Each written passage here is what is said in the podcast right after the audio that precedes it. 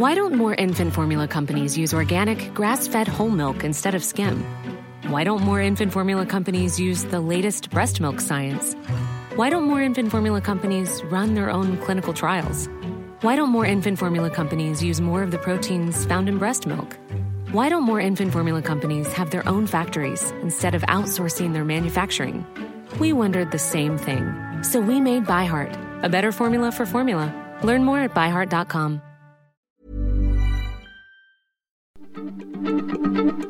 Heraldo Radio, la H se lee, se comparte, se ve y ahora también se escucha.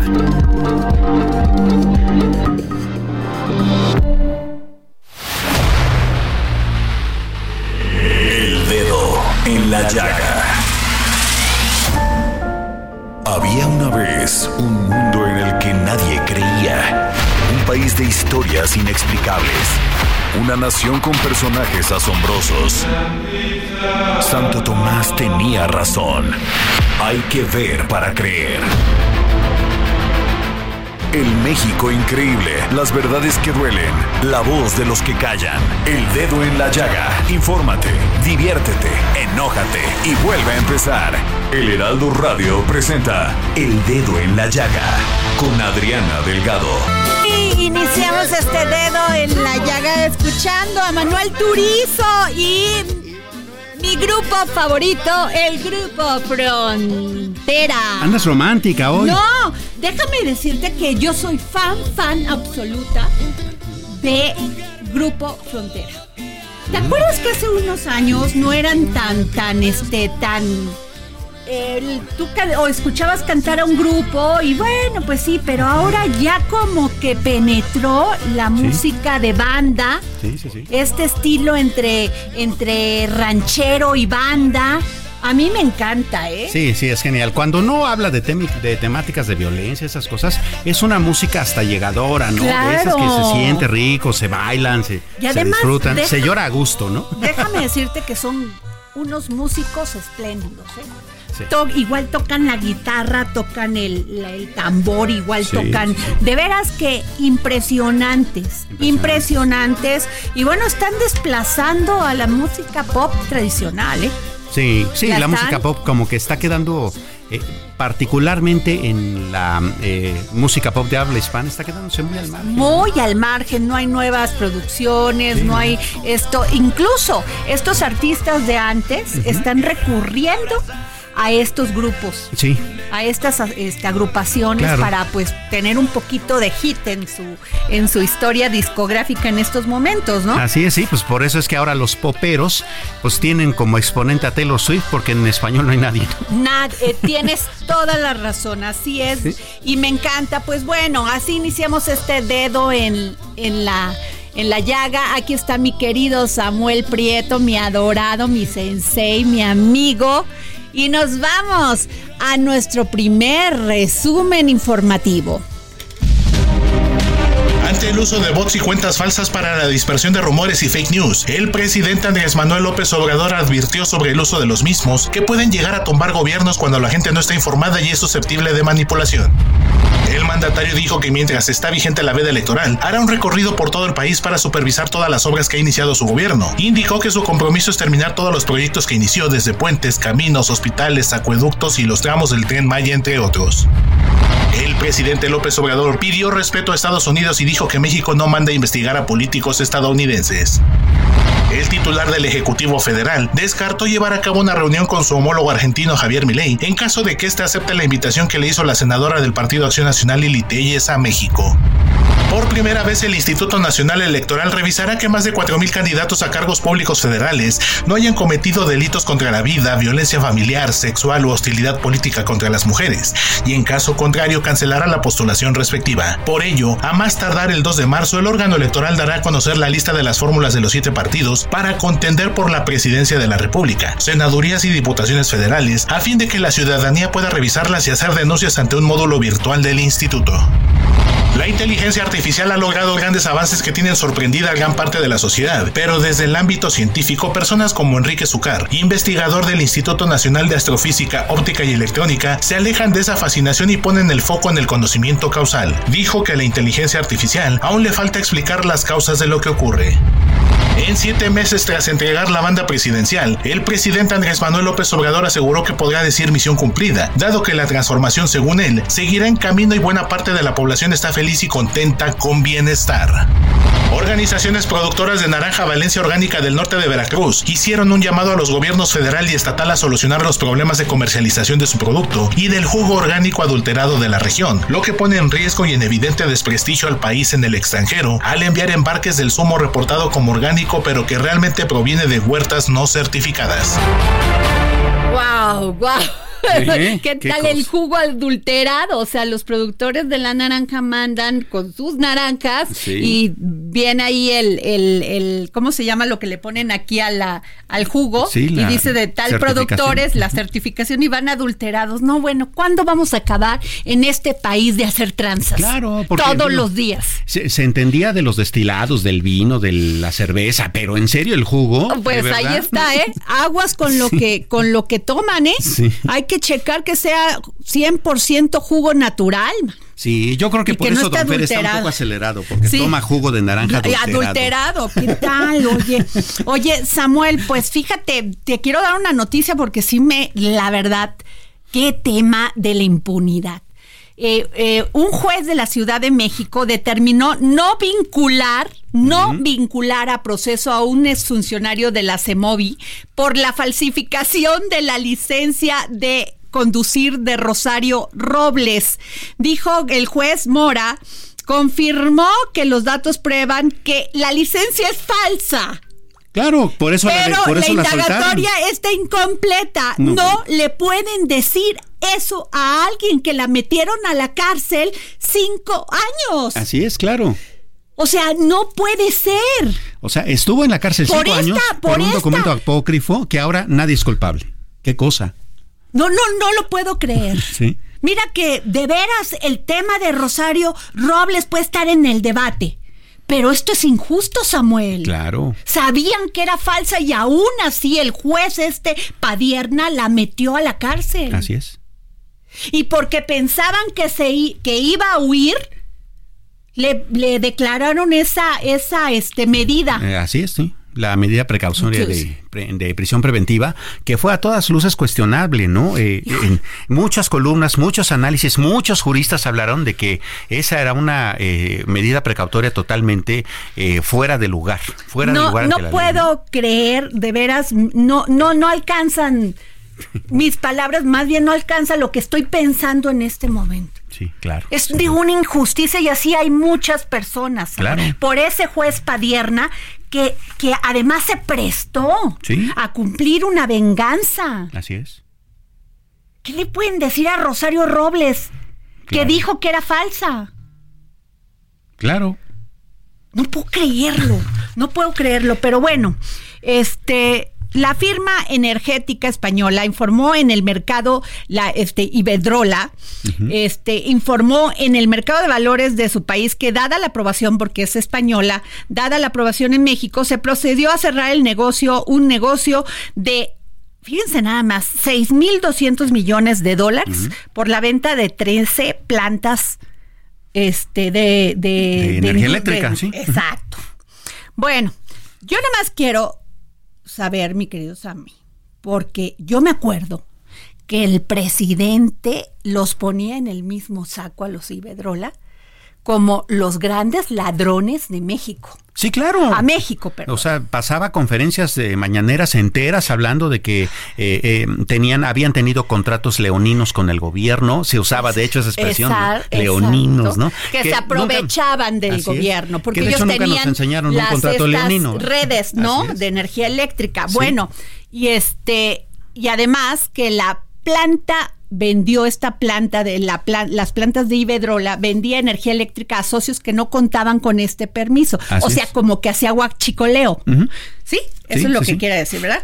Y este, además, acuérdate cómo se aventó contra los españoles, porque decían que esta, esta empresa, junto con Repsol y OHL, abusaron de México porque, este, porque al convertirse en favoritas para obtener contratos por partes de los gobiernos anteriores y deberían ofrecer disculpas, no lo han hecho, no importa, pero vamos a entrar a una nueva, a una nueva etapa y repito, no es ruptura, es nada más decir lo que ha pasado y el pueblo de México debe saberlo y también el pueblo de España. No bueno. no, bueno, ahora, después que dijo esto el presidente Andrés Manuel López Obrador, Resulta que le compramos a Ibedrola 13 plantas de energía eléctrica, pero ¿qué creen? Con un sobreprecio de 400 millones de dólares. No, bueno, hay poquito nomás. Hay poquito. bueno, pues ya tengo a mi querido Ramsés Pech en la línea. Buenos días, buenas tardes, ¿cómo están? ¿Te gustó cómo lo dije? sí. ¿Qué tema, Ramsés? Bueno, aquí hay algo muy importante. A ver, la compra de las 13 plantas la va a hacer México. ¿Estamos de acuerdo? El gobierno. Esto es una deuda pública. Y esta deuda pública va a estar en el sector de lo que la Secretaría de Hacienda de Crédito Público hace su evaluación de la deuda. Entonces vamos a tener un incremento de la deuda porque va a entrar Nacional Financiera y otras bancas del gobierno que son parte para poder financiar y apalancar esta compra. O sea que ya tenemos de deuda 6 mil millones más. Exactamente, porque eso lo tenemos, lo tiene que apalancar por parte del gobierno. ¿Por qué digo esto? Porque no lo va a pagar la Comisión Federal de Electricidad. La Comisión Federal de Electricidad lo único que va a hacer es operar estas plantas y tratar de ser eficiente para poder pagar los préstamos que se van a hacer por medio de la bancarización, ya sea por la parte de los bancos del gobierno y todo lo que va a ser Nafin y todo lo demás. ¿Qué conlleva con, con, todo, con todo lo que estamos platicando? ¿Cuánto va a aumentar eh, la participación de la Comisión Federal eh, en, el mercado en la generación eléctrico con esta adquisición, solo el 1%. ¿Por qué? Porque de las 13 plantas, 10 ya estaban bajo los, contratos de, producción de producción independiente de electricidad. Estos 10, estos 10 contratos, lo que decían, de acuerdo al permiso de la CRE, es que esta electricidad generada por parte de Iberdrola no la podía vender en el mercado, sino que se tenía que vender solo a la Comisión Federal de Electricidad. Solo hay dos contratos de autobasto, que son la planta de Monterrey y la de Intertec 1, y una planta privada que entró a raíz del, año 2015 con la nueva reforma, que es la de Tamus, Tamus, Tamus Chalet 2, nada más. Con todo esto que estoy platicando, lo vamos a decir de la siguiente forma. ¿Quién perdió? Eh, perdió eh, la nación porque vamos a incrementar la deuda pública, y sobre todo en el sector público, por la bancarización que se tiene por qué hacer por medio de NAFIN. ¿Quién ganó? La Comisión Federal de Electricidad, porque ahora va a tener el control del 75% del total que se genera de la electricidad en este país, 12% los de autobasto y un 13% el mercado que se tiene hoy en día por parte de sigue, sigue el monopolio, igual que siempre. O sea, lo que querían ya lo lograron. Exacto. Y tres, ¿quién, quién fue el más ganón? Pues fue Iberdrola, porque de las 13 plantas, cuando de esas, de esas 13, siete plantas ya tenían más de 15 años operando y por lo tanto, con la electricidad que vendía la Comisión Federal de Electricidad, las inversiones realizadas, muchas de ellas ya están pagadas. Es decir, lo que hicieron es una reinversión, pusieron las plantas que estuvieran ad hoc y ganaron eh, con, con plantas que ya tenían más de 15 años de utilización. Segundo, Iberdrola con todo esto también se incrementaron sus acciones. Ustedes pueden ver en la bolsa de valores que hoy Iberdrola, con la venta de estos activos, también se incrementó. Y tres, Iberdrola eh, se va con esta apalancar, ya lo dijo el año pasado, para introducirse en los mercados de energías renovables, en, los mercados europeos y en los de Estados Unidos. Y claramente también lo dijo que México no se va a salir. El único inconveniente que va a ser inversiones más o menos de 6 mil megawatts, que es lo que dijo a sus accionistas, más o menos para producir plantas de ya sea eólica o solares. Pero la pregunta aquí es, y lo dijo bien claro en una presentación del año pasado, siempre y cuando existan las condiciones para poder hacer estas inversiones. Pero hoy en día, con estos cambios que tenemos en el 24 y a saber quién va a ganar de, la, de la próxima administradora o administrador de este país, pues no sabemos cuáles van a ser las políticas públicas y sobre todo vamos a ver que la inversión extranjera directa en México va a disminuir por la salida de Iberdrola, que las últimas dos décadas la Secretaría de Economía dijo que fue la que mayor invirtió, y ahora lo que vamos a tener es un problema en la inversión extranjera directa en la parte de lo que llamamos nosotros de la reutilización de las ganancias que se tienen por parte de Iberdrola al contraer dichas ganancias al disminuir la capacidad que tiene hoy en día.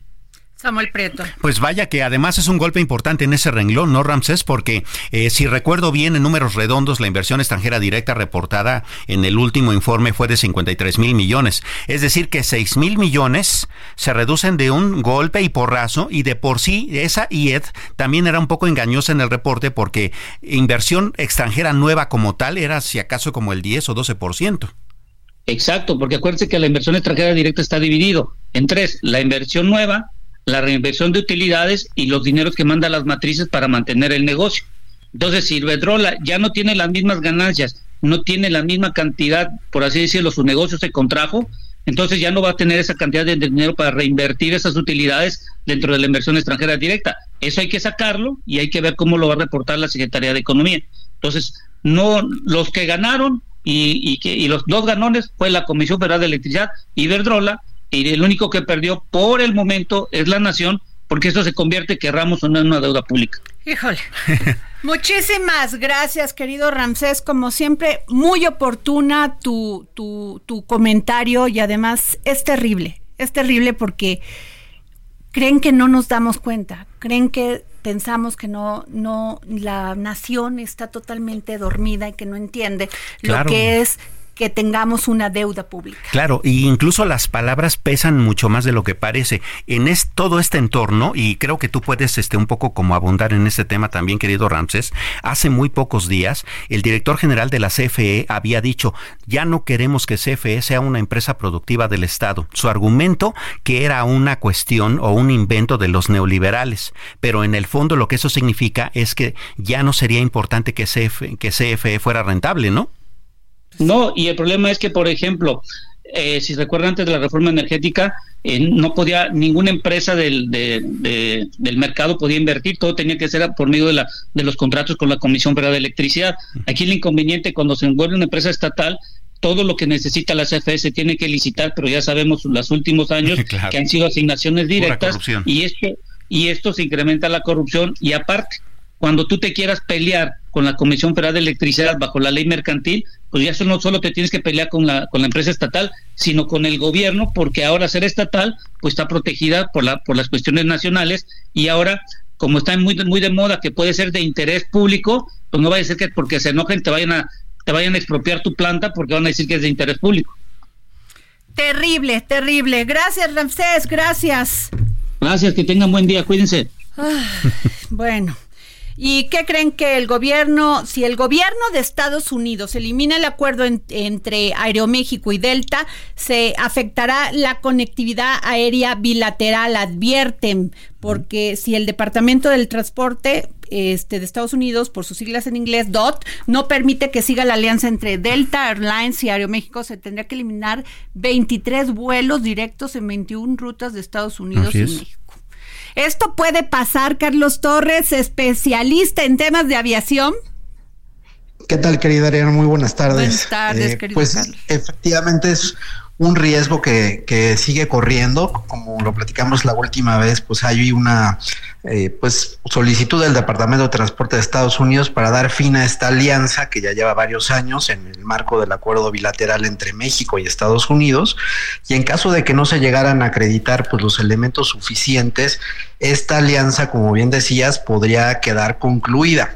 ¿Qué significa esto? Para ponerlo en su justa dimensión, eh, Delta no perdería el número de slots, ni rutas, ni frecuencias que tiene con México, ni tampoco Aeroméxico con los Estados Unidos, pero sí lo que estaría evitando esta, esta determinación es que puedan operar como si fueran una sola compañía. Hoy por hoy, solo por darte un ejemplo, pues no hay un vuelo directo entre México y Minneapolis, pero sí lo hay entre México, Atlanta y Atlanta, Minneapolis. Ese tipo de alianzas donde Aeroméxico y Delta operan como si fuera una sola aerolínea, compartiendo ingresos, costos, gastos y eventualmente utilidades, es justamente lo que acabaría en caso de que no se llegara a acreditar. Y aquí déjame ser bien enfático en algo, Adriana, porque he estado leyendo, pues sí, van y vienen las cartas de apoyo de una aerolínea y la otra, pero este se trata de un tema de un acuerdo bilateral de transporte aéreo, que esto es lo mismo que un acuerdo pues de, libre comercio, nada más que en materia aérea.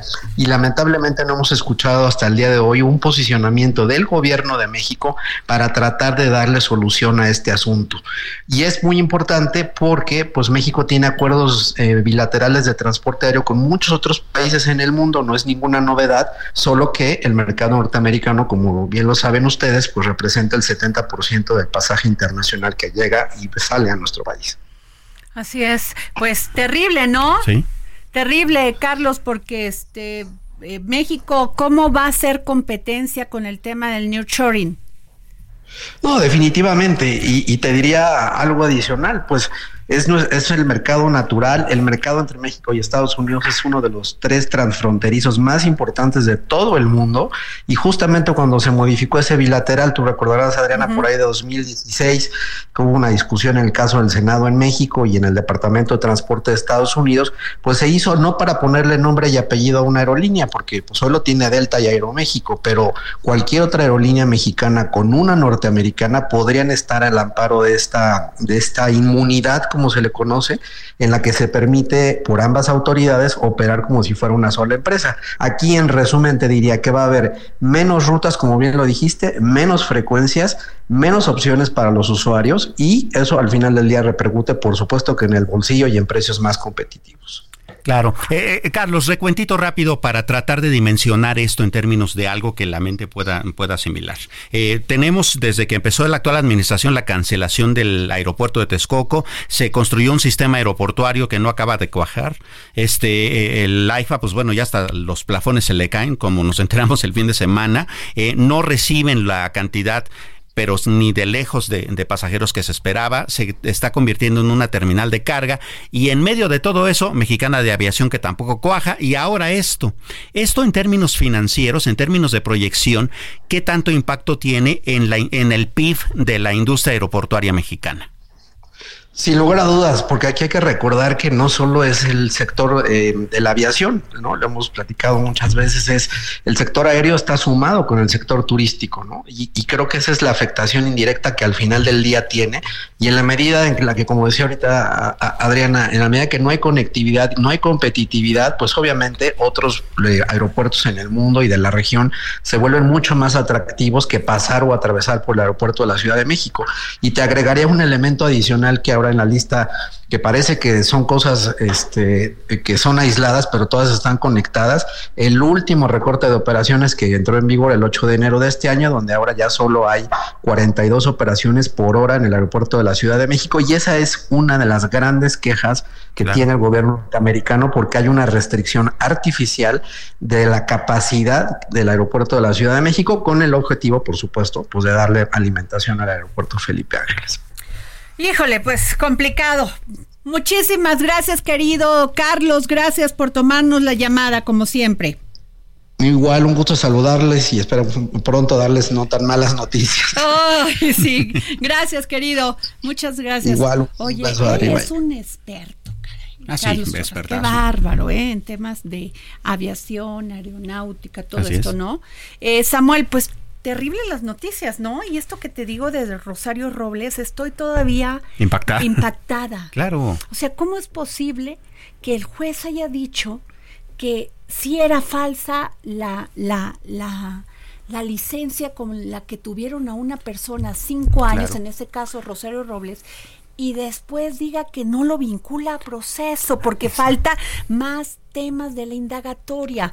O sea, armado todo el caso desde la fiscalía. Claro. De mala leche. Fíjate cómo de repente eh, las circunstancias nos llevan a asimetrías que son absurdas. Por un lado, esta persona, que bueno, no es, no es este, acusada formalmente, no se le da un proceso por una licencia falsa. Y por el otro lado, dentro de media hora, el Parque Naucali va a estar cerrado en el periférico por un tipo que tampoco recibe sentencia después de que abusó sexualmente de una niña, ah, Eso es otro caso y lo vamos a comentar regresando, porque en algunos, en algunos temas tiene mucha razón el presidente Andrés Manuel López Obrador que una parte del poder judicial está podrido.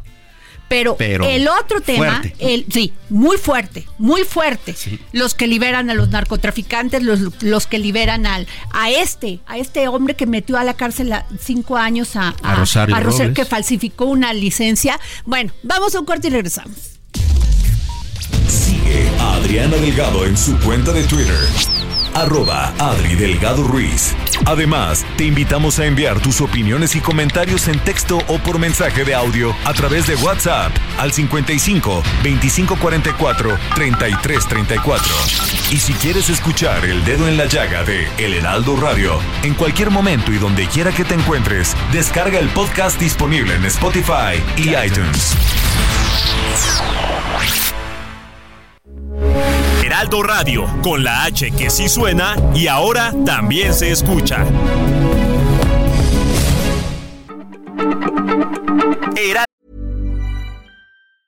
Hey, it's Ryan Reynolds and I'm here with Keith, co-star of my upcoming film If, only in theaters May 17th. Do you want to tell people the big news?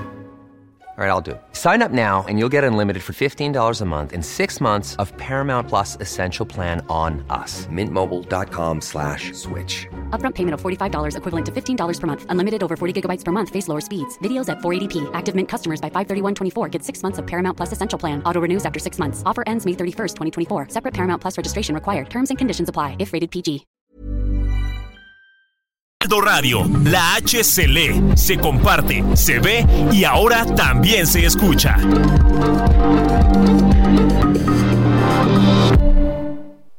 Sigue a Adriana Delgado en su cuenta de Twitter en arroba Adri Delgado Ruiz. Y envíanos tus comentarios vía WhatsApp al 55 25 44 33 34 o 55 25 02 21 04. Adriana Delgado entrevista en exclusiva al chef Abel Hernández Mejía. ¿Qué tan importante es la preparación en esta carrera que usted ejerce?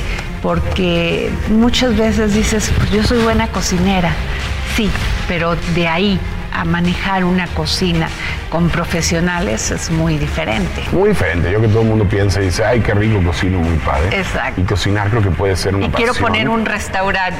Esa es una palabra que hemos escuchado muchas veces. Incluso fue lo que nos empezó seguramente a motivar en algún momento para estudiar eso. Sin embargo, sí, sí es un sueño difícil, sí es una carrera muy exigente y de prepararte unos huevitos revueltos muy ricos y unos cupcakes muy lindos o preparar una pasta para tu familia con el tiempo y la dedicación y el amor es una cosa, pero realmente hacerlo como profesión, donde lo tienes que hacer de manera repetitiva durante 10 horas diarias por lo menos, y sin que sea probablemente la gente que, que más amas, pues probablemente cuesta mucho más trabajo.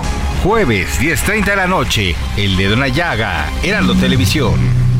Y así Regresamos aquí al dedo en la llaga, son las 3 de la tarde con 32 minutos y fíjense que por unanimidad de votos el Pleno de la Suprema Corte de Justicia de la Nación validó la constitucionalidad de diversos preceptos de la Ley de Acceso de las Mujeres a una Vida Libre de Violencia en San Luis, de San Luis Potosí, que prevé mecanismos especiales de protección para las mujeres víctimas de violencia vicaria.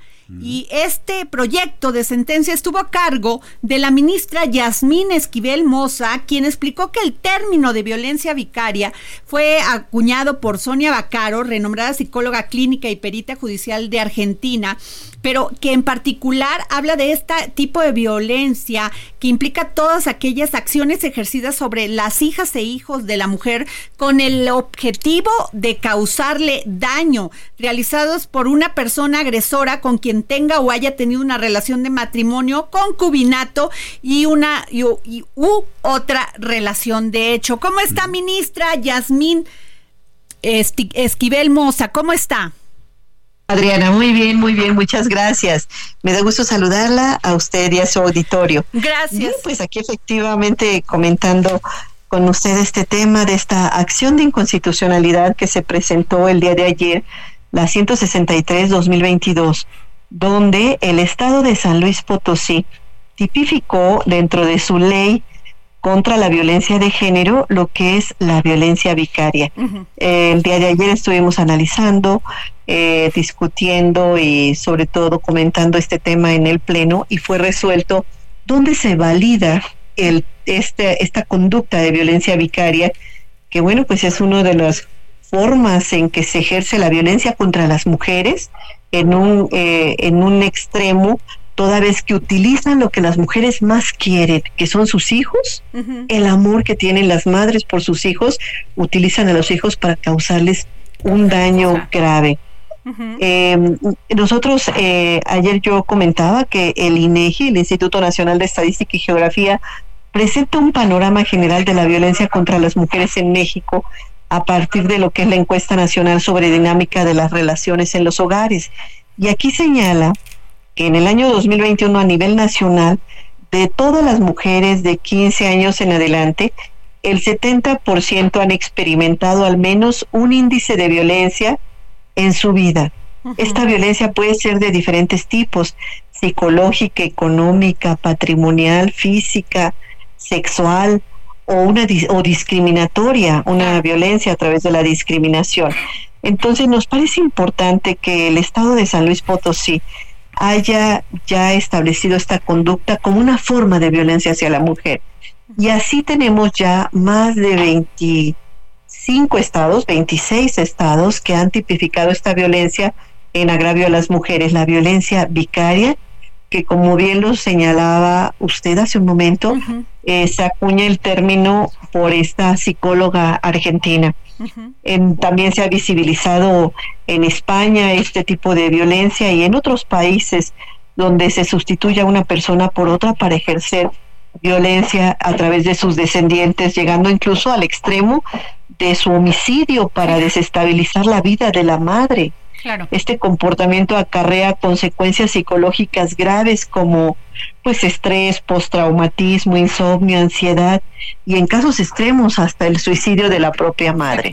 Entonces se han visto estos casos en violencia vicaria y, nos parece relevante que eh, los medios de comunicación puedan dar a conocer este tipo de conductas que se están ya tipificando y reconociendo su validez en la y yo le agradezco, ministra, que usted sea este, aliada de las mujeres en estos temas, porque efectivamente esta violencia vicaria se da generalmente, históricamente la tienen la carga los hombres, históricamente son las que la ejercen. Y además hay un punto muy importante, porque la ejercen en un tema como por ejemplo la alineación parental.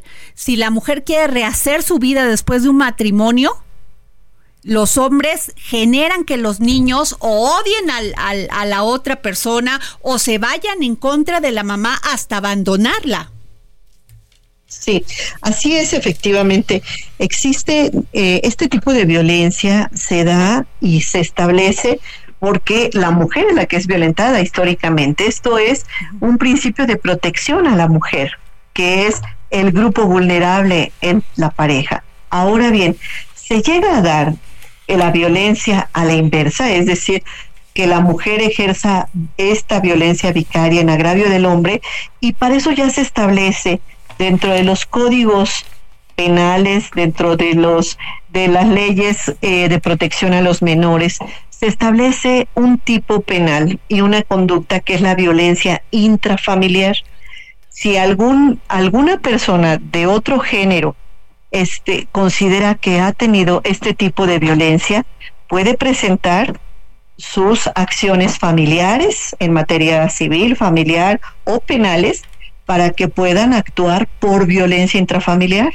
Es decir, no queda desprotegido tampoco el varón y mucho menos los menores. Es un principio de protección a la niñez que se puede establecer. Pero propiamente lo que es violencia vicaria es para proteger a las mujeres, a las mujeres que históricamente han tenido este tipo de agresiones, con los datos que nos da, inclusive las cifras que nos da INEGI que comentaba yo hace un momento. Así es. Ministra Yasmín Esquivel Moza, gracias por tomarme la llamada para el dedo en la llaga y le repito, gracias por ser aliada de las mujeres en este país. Gracias, igualmente, Adriana. Hasta luego. Gracias, pues muy bien, ¿no? Sí, sí, sí, Ahora, este, lo siguiente será que los siguientes estados, e incluso a nivel federal, esta legislación vaya hacia allá. Claro, porque a mí me ha tocado varios casos donde la mujer después de un divorcio quiere rehacer su vida y el, y el, el esposo genera un tipo de violencia, este tipo de violencia que los niños, o genera que los niños sean violentos con su mamá. Así es. Entonces es terrible, ¿no? Eh, y tengo de veras de manteles largos, estoy aquí en el dedo en la llaga, porque tengo a Verónica Fabiola Torres Chávez, jefa de sí, Chávez, jefa de Departamento de Planeación y Promoción del Instituto Politécnico Nacional. Y es que ya están las convocatorias de ingreso a modalidad escolarizada y mixta. Verónica. Así es. Eh, ya contamos con las modalidades, bueno, con las convocatorias de estas modalidades. Eh, ya están disponibles, a la cual pueden ya ingresar. Y bueno, no sé si les hablo un poquito como de a quién va a dirigir. Yo nada más quiero decir una cosa a todos aquellos que nos escuchan. El Instituto Politécnico Nacional está reconocido en todo el mundo como un pues decir una universidad de tamaño, de nivel de primer mundo, ¿eh? y sobre todo en todas sus carreras de ingeniería.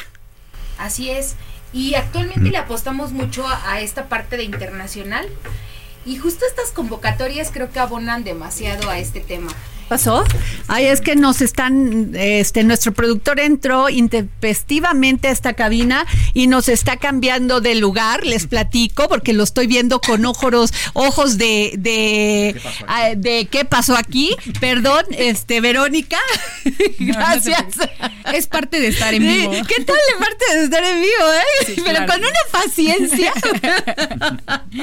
no, eh, les decía que justo estas convocatorias abonan mucho este tema internacional y a llegar a puntos de, todo el mundo. Eh, con, con, estos temas de, pues de brindar educación a, a, cualquiera que esté interesado, ¿no? Tanto en el nivel medio como en el nivel superior. ¿Cuáles son los bachilleratos y las licenciaturas que ofrece el Instituto Politécnico Nacional en estas modalidades? Bueno, actualmente contamos con dos tipos de bachillerato, el bachillerato general polivirtual y el bachillerato tecnológico bivalente. En el caso del tecnológico bivalente contamos con 15 especialidades técnicas, eh, las cuales, bueno, eh, están entre ellas soldadura, comercio internacional, desarrollo de software, diseño gráfico digital, informática, por decir algunas, ¿no? Y en el caso de las licenciaturas contamos con nueve. Eh, por decir algunas, archivonomía, comercio internacional, relaciones comerciales, eh, contador público, turismo, eh, entre otras. Sí, ¿no? Sí, sí, claro. Y, ah, y en, temas de inteligencia artificial, ¿qué están preparando? Porque ahora va a ser la carrera de moda, o sea, el que sepa buscar, encontrar y cómo navegar en la inteligencia artificial. Actualmente nosotros contamos con programas presenciales, en ese sentido, que, que ya están este, desarrollándose. Sin embargo, eh, bueno, pues eh, esperemos que en futuras eh, convocatorias ya estemos ofertando este tipo de de, mm, de carreras. carreras claro. Oiga, eh, Verónica, ¿y este cuáles son los requisitos para participar en este proceso de admisión a todos los chavos que nos están escuchando y quieren de hacer de su vida una vida mejor y no irse a la, a la delincuencia organizada, por favor? Bueno, yo creo que eso, eso es un tema muy importante para poder ingresar al, polivirtual, que es el sistema que, tenemos actualmente en el instituto, es cumplir con el proceso de admisión. Y bueno, en el proceso de admisión, la primera etapa que tenemos es el, proceso de registro, que termina el 8 de, marzo. Entonces ya estamos a pocos días de, concluir este primer, esta primera fase.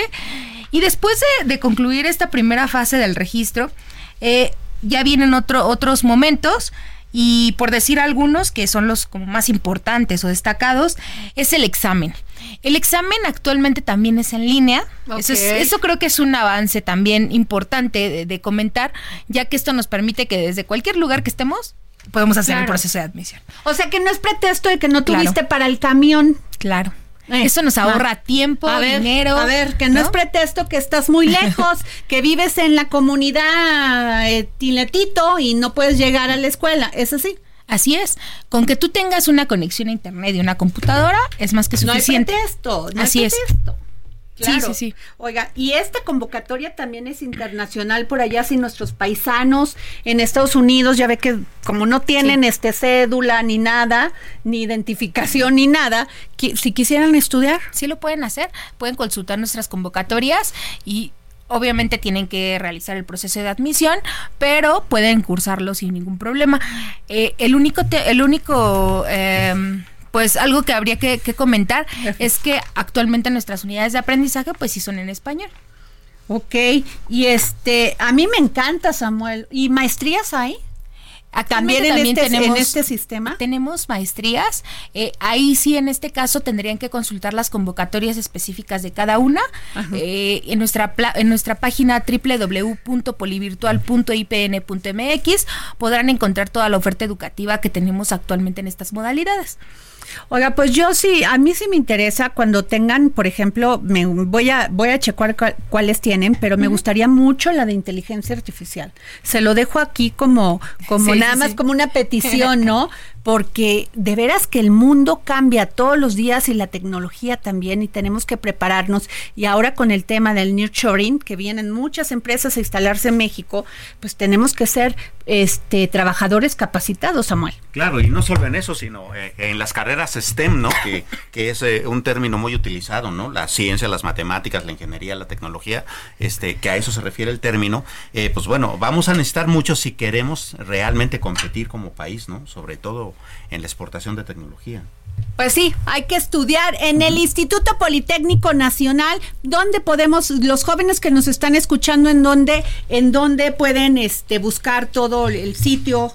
El sitio, es el, sitio? que tenemos actualmente es www.polivirtual.ipn.mx.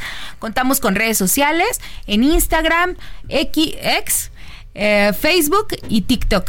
Estamos subiendo contenido de, en este caso de las convocatorias, eh, para que ustedes nos sigan y puedan seguir todo el proceso. Algo que es importante de destacar es que no se les pasen las fechas. A ver, por favor. Una vez que, las fechas se pasan, ya no hay, ya no hay retorno. Si se te pasó el examen, ya no hay retorno. el examen en línea es el 4 de mayo. Sí. Exacto. ¿Todavía tienen chance? Ah, bueno, no, porque es del 2 de febrero al 8 de marzo. Al 8 de marzo. Órale, el Día de las Mujeres. Va a ver que, ¿sabe qué? Se van a inscribir más mujeres. Porque las mujeres están acaparando las, las carreras de ingeniería. Va a ver. Yo tengo mucha fe. Muchas gracias. Muchas gracias. Muchas gracias, Verónica. Muchas gracias, Verónica Fabiola Torres, Chávez, jefa del Departamento de Planeación y Promoción del Instituto Politécnico Nacional. Bueno, y ya está aquí, Miquel, pero a ver, Sammy, nos tienes una información antes. Ah, sí. Eh, bueno, es que ya, ya viene Nayeli, entonces como que hay que enmarcar la ocasión. ¿Cómo estás, Nayeli? Hola. Eh, eh, quería comentarles que la mexicana Aranza Ibarra está dirigiendo una obra de teatro súper innovadora en Nueva York. El título está interesante, se llama Intitulada 1970, sin título pues, ¿no? Para, pero es un proyecto multimedia, es decir, que combina el teatro con el cine. Wow. ¿no? Eh, una experiencia totalmente inmersiva y se trata de eh, eh, una historia de dos artistas europeos que son mejores amigos y bueno, esta historia este, retrata toda esa intimidad que se da a partir de una, de una relación de amistad tan importante. Y un dato súper curioso, súper para enorgullecerse como mexicanos, es que esta obra dirigida por esta mexicana está con todas las entradas agotadas ahí en Brooklyn. Wow, Interesante, ¿no? Pues qué padre de veras gran noticia. Me encanta eh, dar este tipo de, noticias y no con las que empezamos. Sí, qué cosa. No, bueno, esto de la niña, perdón, antes que, que, sigamos con, con Ayeli, el tema de esta pequeñita de cuatro años que fue abusada por un tío que la estaba cuidando. Así es y resulta que la mamá la encuentra con el cierre abajo y le pregunta que qué había pasado. Y la niña le dice, pues es que pasó esto, la mamá empieza a cuestionar a la niña y la niña le dice, pues me tocó el tío. Así como les digo, no, me, no voy a usar ni palabras más ni palabras menos. Así es y lo denunciaron, este cuate estuvo creo que un mes o no sé cuánto tiempo y sale el juez que resulta que la niña no supo decir ni cómo ni a dónde, no, cómo sí, pero dónde y, qué hora ¿A qué hora le hizo esto el tío? Pues es una niña de cuatro años. Exacto. Pues lo dejaron libre. Lo dejaron libre. Yo, de veras que no puedo creer. Infeliz. Esto, esto que no tiene relación con lo, con lo de Rosario Robles, hablaba de cómo está podrido el Poder Judicial por estos jueces, no por otros jueces, por estos jueces. Y ahí habría que actuar la- el Consejo de la Judicatura, Samuel. Claro, revisar. O sea, revisar a los qué, qué, qué es lo que qué tiene que hacer el juez ahí. Hay una pueden denunciar los padres al juez. Eh, lo que pueden hacer para empezar y para intentar que haya justicia con la nena es eh, una apelación. Una ¿no? apelación. Este, que se pasa a un tribunal en donde, bueno, te- no nos parece bien esta sentencia de este juez, entonces revisen todo y, am, y, y- y, eh, creen una nueva Oye, sentencia. no, pero yo sí creo que deben de denunciar al juez. Porque me parece, por que- Dios, ¿no? A, a- este, tomar responsabilidad del hecho, ¿no? Y de cómo este dio su veredicto. Sí, claro, por No, no, supuesto. no, no, no. De veras Porque que- además las pruebas no se sostienen. Es que la niña no supo decir la No, dirección. no, no, ¿Y eso no. qué? O sea, a ver, una niña de cuatro años, ¿tú te acuerdas de cuando eras un mocoso de cuatro años? No me Pues, acuerdo ¿cómo ni de no? dónde vivo Pues, no. ahorita. O sea, O ya, igual ¿no? muchos niños han sido, niñas y niños han sido abusados, pero los niños no se acuerdan. Claro. Esas cosas no les, no les pasa por la cabeza de que alguien tan infame abuse de ellos. No les Claro. pasa, ellos son amor, son ternura. Claro. Imagínate que un niño dijera, ay, este está abusando de mí. No, No, pues no. porque tiene confianza, porque cree que los adultos somos las mejores personas. Exacto. Entonces es terrible, ya lo quería mencionar porque no te indignó, Samuel. Ah, Pero por supuesto, ¿no? ¿Tú qué hubieras hecho? Ah, no, no lo sé. No lo, No sabes, lo no sé, porque al final del día hay cosas indecibles en la radio, ¿no? Pero eh, eh, algo que sí es muy importante es que hay que apoyar. Esta, eh, la mamá de esta nena, junto con muchos familiares y los abogados, están en este momento ya haciendo una protesta fuera del Parque Naucali y buscando que la gente se solidarice con esta causa. No, pero yo quiero trata- que algo le pase al juez. O sea, que de veras Claro. tiene que actuar la ju- Consejo de la Sí, sí, sí. Judicatura. Sí, tiene que actuar, Samuel. Sí, por no puede ser. Con los hechos, con las pruebas psicológicas, le dice la mamá, es que usted no oyó, no escuchó lo que le decía a mi niña. Claro. Y todavía más triste que todavía al día siguiente de la sentencia, el mismo Poder Judicial del Estado de México emite un comunicado en donde explican este, la decisión del juez, No, diciendo no que no se sostenían las pruebas. Ay, no, puede ser. Bueno, ahora resulta, bueno, este, pues ojalá el Consejo de la Judicatura actúe y le y sancione a este juez. Pero sí, no se pueden quedar las cosas así. Nayeli Ramírez.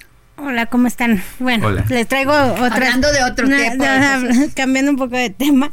Pero, eh, pues, ¿saben qué? Que está haciéndose muy viral ahorita eh, que Peso Pluma está en una clínica de rehabilitación. Pues claro, pues no, ya, bueno, Yo no sabía que no se te Claro, ¿no te acuerdas aquel dedazo que se Ajá, echó en, en un, un concierto? Pues sí. Además está triste, no lo quisieron. No lo en quisieron Chile, en ¿no? Villa. Ya, ya ves ¿No? que habíamos platicado de ese tema. Sí. Porque ya lo había visto que no lo querían por el- el- los temas de sus canciones y los chilenos tienen todo el derecho a decir yo no nosotros no queremos que un cuate como este que hable en narcocorridos venga a contaminar a todos los jóvenes de aquí. Ya tienen derecho. Y aparte es un festival con mucha, o sea, categoría, Sí. con mucha historia. Y pues ya él decidió según... Imagínate que se pase Cancelar. al lado, atrás, se va para atrás y se agarra así Ay, a no. echarse su buena vida. Pero estaba haciendo muy viral que está ya en rehabilitación en Guadalajara. Pues ojalá se componga. Pues sí, ojalá se componga. Está muy jovencito, ya metido con todas esas cosas y metiéndose todo. Todo.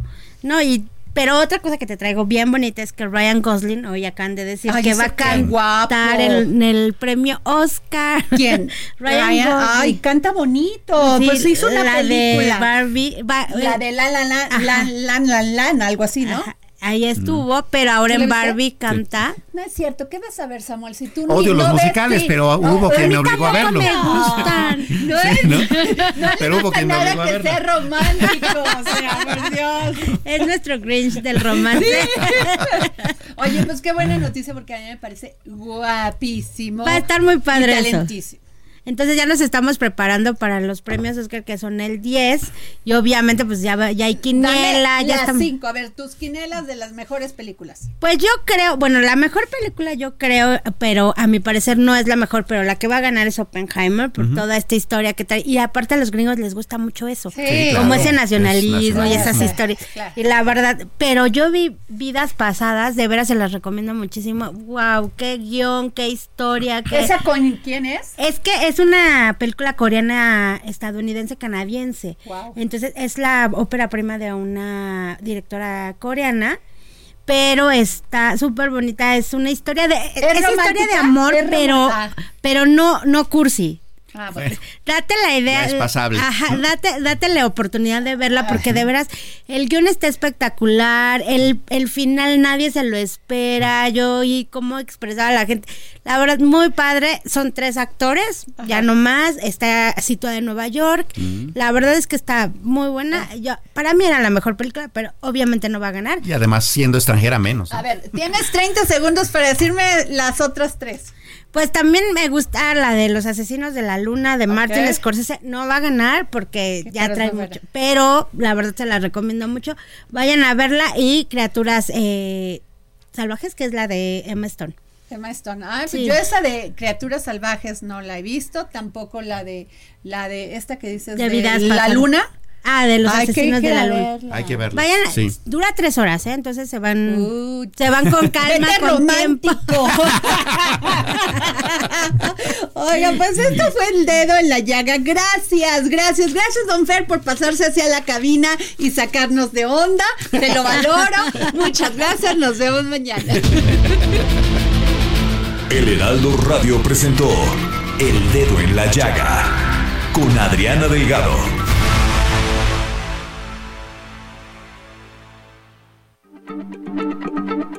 Heraldo Radio, la H se lee, se comparte, se ve y ahora también se escucha.